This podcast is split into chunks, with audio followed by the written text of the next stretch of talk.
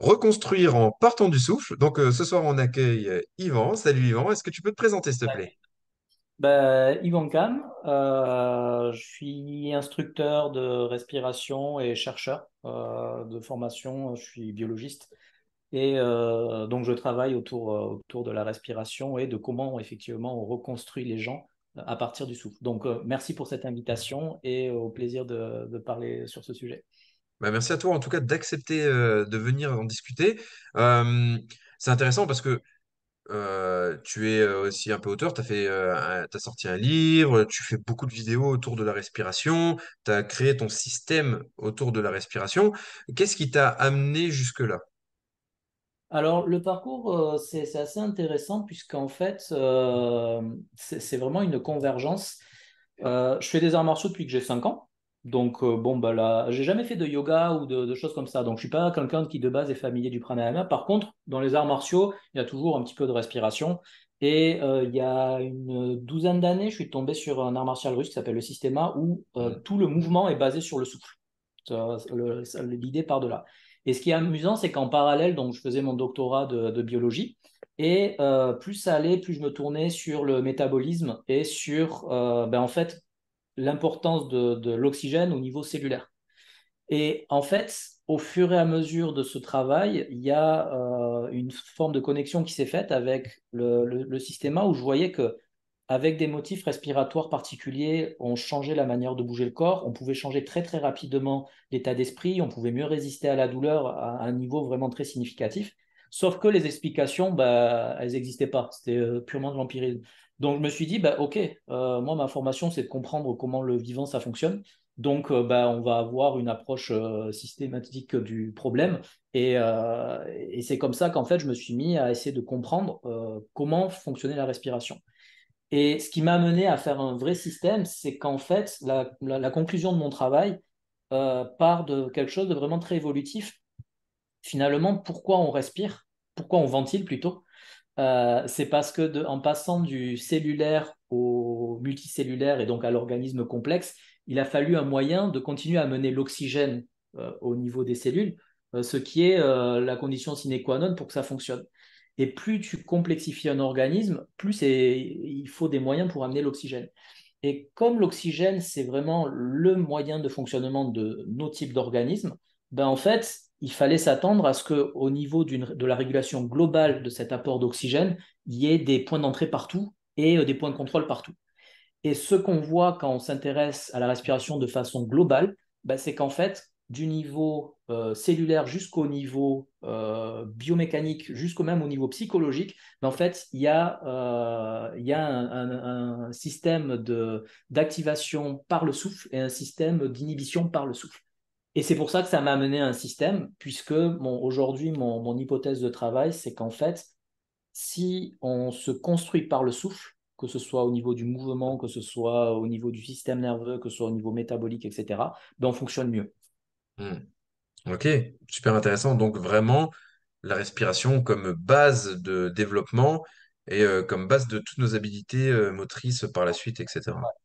Pour moi, je mets ça à la base et vraiment, je, autant j'ai une approche, on va dire, euh, globale de la respiration, autant euh, j'ai pas une approche euh, globale du corps dans le sens où pour moi, euh, ma- mon point de compétence, c'est comment on respire.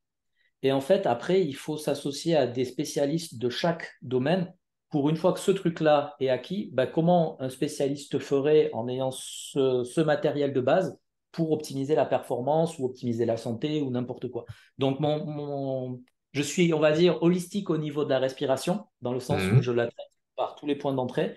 Mais derrière, euh, pour moi, comme c'est la base, bah, une fois que tu as la base, tu en fais ce que tu veux. Et pour optimiser ça, il faut d'autres spécialistes et ces gens-là, c'est pas moi. Ok, c'est super. Je vois que finalement, en fait, on a une approche qui est très euh, proche. On a Ouais, cette vision holistique avec cette euh, vision aussi de, bah, on peut pas tout faire, on peut être spécialiste dans un domaine, on peut pas être spécialiste dans tous les domaines et c'est très correct. euh, euh, tu vois, de nos jours, je préfère aller voir quelqu'un qui va me dire, bah, moi, je peux pas t'aider, mais par contre, je pense que tu vas devoir t'orienter vers là-dessus, que quelqu'un qui va se dire euh, un grand spécialiste généraliste et qui va avoir ses propres limites. Ok, on avait une petite discussion juste avant qu'on lance là. C'était super intéressant.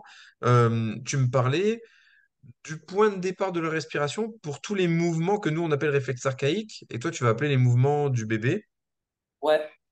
Euh, mais mais euh, en fait, ce que j'appelle les mouvements du bébé, il faudra qu'on creuse les histoires de réflexes archaïques pour voir euh, qu'est-ce qu'on met derrière, mais je pense qu'en fait, vous faites à peu près la même chose.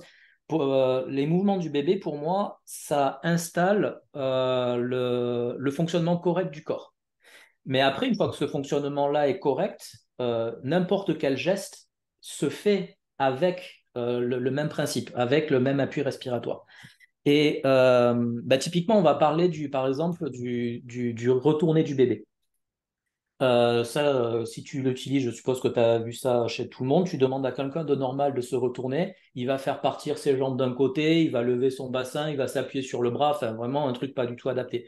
Le Hmm. bébé, lui, il va faire quoi? Il va étirer sa tête par le, en partant du regard et tout le reste du corps va suivre.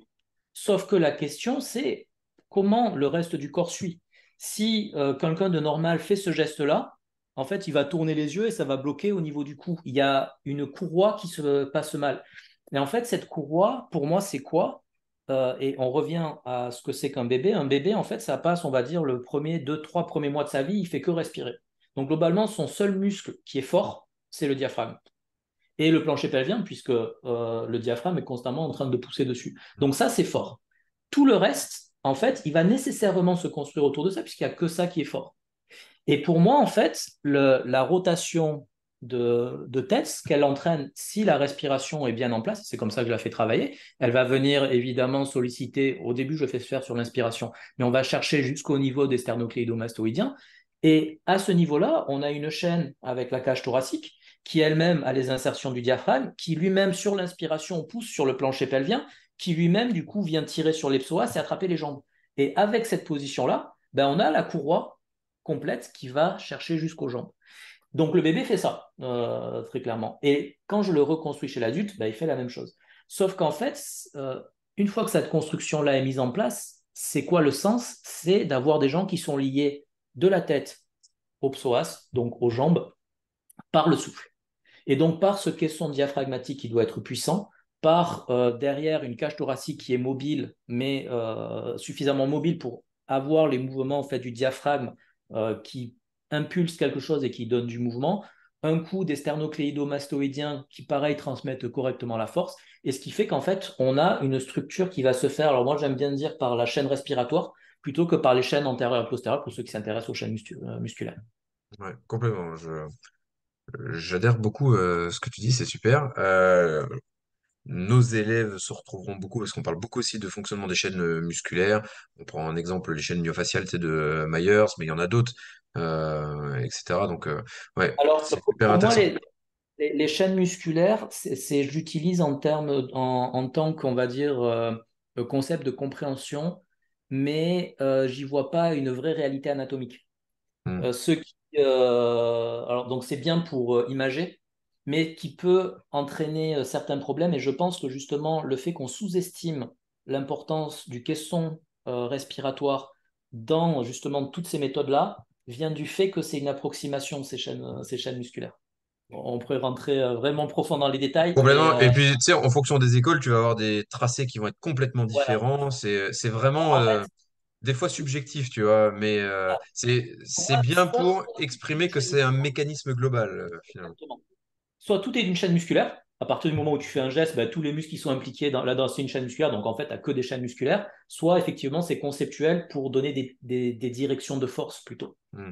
Ok. Mais on remarquera que très souvent, ça passe pas par le diaphragme. Et quand ça passe par le diaphragme, la répartition des forces n'est pas correcte à cause de, justement de l'insertion du diaphragme et, et de la, la position du muscle. Tu, tu regardes, par exemple, euh, celle de euh, c'est Busquet, euh, Ouais. typiquement, le passage par le diaphragme, la- la- le passage de la force ne fait pas sens, euh, en particulier sur ces chaînes croisées. Ok. Ça fait longtemps que j'ai pas regardé les chaînes de Busquet. Ça doit faire une petite dizaine d'années. Faudrait que je Et m'en ouais, mette. C'est vrai qu'après, je suis plus parti sur les myofasciales de Myers, mais qui sont aussi un peu décriés par certains, etc. Enfin, euh, bref. Moi, j'aime bien les utiliser, sais, comme euh, guide, euh, ouais, tu vois. c'est super important. Voilà. Les gens comprennent vite euh, avec Voilà, euh, c'est des... ça. Et, pourquoi alors quelque chose qui était automatique chez le bébé, parce qu'on le voit chez le bébé, il le fait vraiment bien, il a une belle maîtrise de, de tout ce fonctionnement. Euh, c'est marrant que tu parles des retournements parce que c'est un truc que je fais systématiquement tous les jours à mon, en échauffement, en partant de la respiration, ensuite du regard, de la tête, et après, ben, soit je fais une dissociation, d'abord les bras, après les jambes, soit les jambes et après les bras. Enfin bref, c'est quelque chose que j'adore travailler. Et euh, pourquoi ça, ce qui était automatique chez le bébé, chez le nourrisson, tu vois bien le jeune enfant qui respire encore bien, etc. Et puis d'un coup, c'est devenu non optimal euh, euh, chez le plus vieil enfant, adolescent, etc. C'est super intéressant comme question parce que jusque-là, pour moi, c'était assez théorique la réponse. Et j'ai eu un, un gamin il y a, il y a deux ans.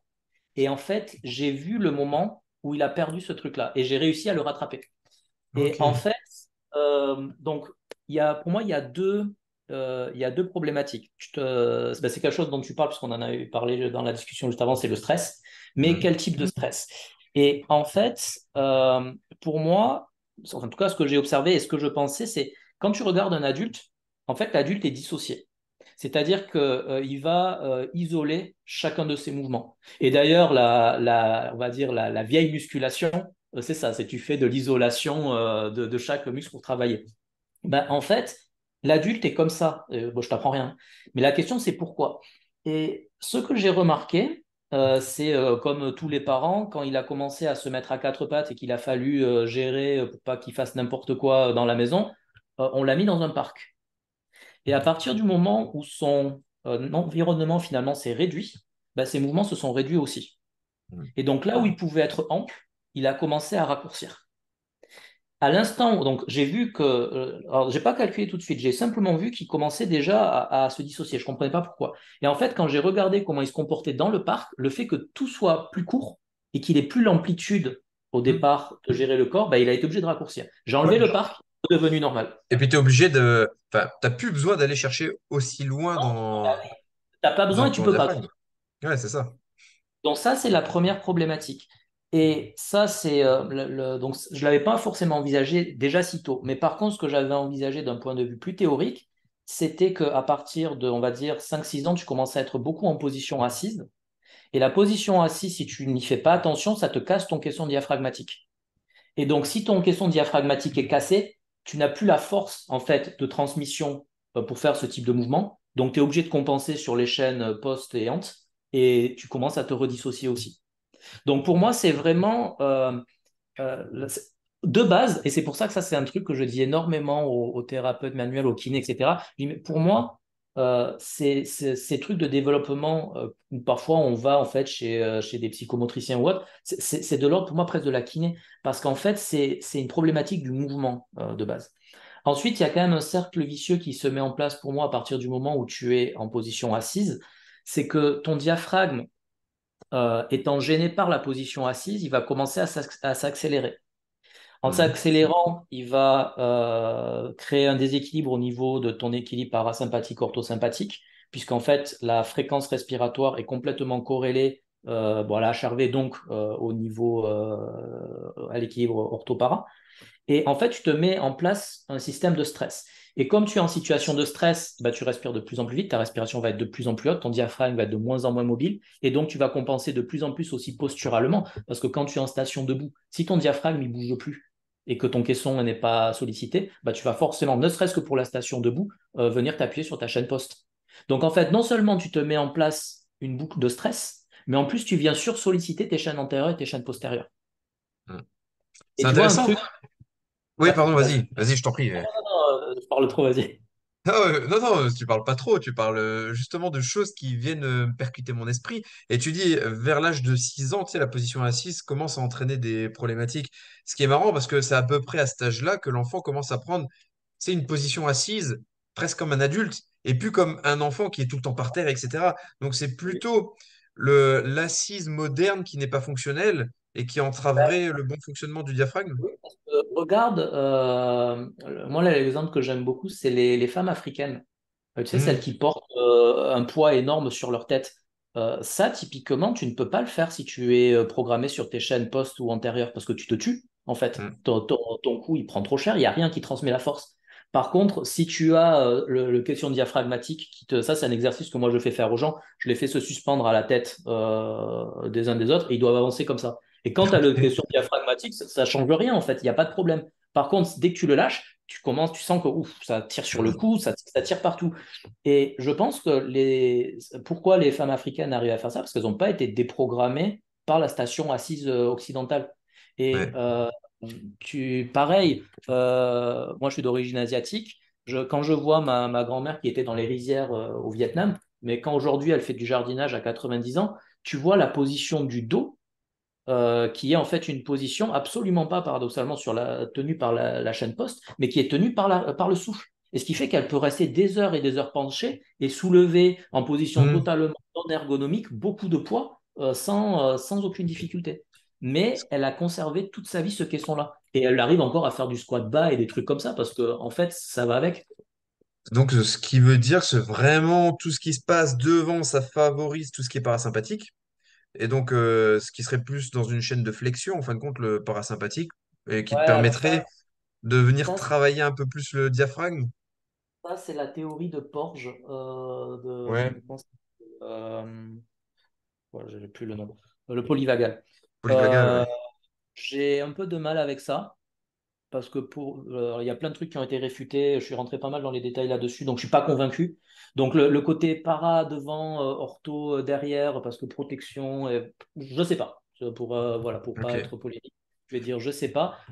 Et, et, dans mon modèle, j'ai pas besoin d'aller là-dessus pour expliquer, parce qu'en fait, quand tu as cette forme de corps là, ton diaphragme, ça veut dire qu'il est, il a l'amplitude de mouvement. Donc ta respiration va être globalement plus lente et du coup tu vas être plus proche de l'équilibre que du sympathique. Il y a un truc qui est hyper euh, important euh, avec cette notion-là. Euh, là, il y a une très très grosse étude sur la respiration qui est sortie et sur 3000 personnes. Et en fait, ils ont mesuré alors plein de trucs, mais dans les paramètres qu'ils n'ont pas notés, mais que moi, ça m'a choqué, ils ont vu que sur 3000 personnes, la fréquence respiratoire moyenne, était de 17 respirations par minute. D'accord? Euh, J'ai fait un gros travail d'archives il y a quelque temps. Euh, au début du XXe siècle, la respiration moyenne était plutôt entre 10 et 12. Quand j'ai fait médecine, il y a, euh, maintenant quasiment 20 ans, on nous disait que la respiration, elle était entre 10 et 15. Aujourd'hui, l'OMS dit qu'elle est entre 15 et 20 une espèce n'évolue pas en une génération ou deux générations. Donc, c'est qu'il y a une problématique qui se met en place. Et en fait, ce problème postural crée mécaniquement un problème de fréquence respiratoire qui lui-même va avoir un impact sur l'équilibre euh, du système nerveux autonome. Et en étant toujours en sympathique, ça veut dire que tu as plus de cortisol, ça veut dire que ton système immunitaire, euh, il est à la ramasse parce que tu as une inflammation qui est constante, euh, tu, tu, as plus de tension, etc. Et tu as tout un tas de maladies à la con qui apparaissent. Moi, euh, ça c'était intéressant parce que j'ai fait euh, pour euh, le réseau médical, j'ai été sous anesthésie générale il y a quelques temps et il y a un monitoring respiratoire assez précis. Bah, en fait, ma fréquence respiratoire au repos, elle est de 11. Avec une, parce que je travaille ma respiration, mais en fait, mmh. je pense que la, la fréquence respiratoire normale d'un être humain, elle est aux alentours de 10-12. Et quand tu regardes, par exemple, la mesure de la HRV, donc la HRV, c'est la, variabilité de la fréquence euh, cardiaque, hein, pour ceux qui ne mhm. savent pas. La cohérence cardiaque, euh, globalement, est basée là-dessus. Tu es au top de ta HRV quand tu as 6 respirations minutes. Tu descends à 10, tu as perdu 20% à peu près. Tu descends au-dessus de 12, euh, tu es déjà à 40-50% de perte. Tu es au-dessus de 15, tu es à la ramasse. Donc en fait, personne aujourd'hui n'a vraiment mis le doigt sur ça, mais il y a une vraie problématique entre posture, fréquence respiratoire et euh, du coup système nerveux euh, autonome. Et pour moi, il y a tout un tas de maladies qui apparaissent là, euh, type maladie auto-immune, tous des trucs, c'est que des mmh.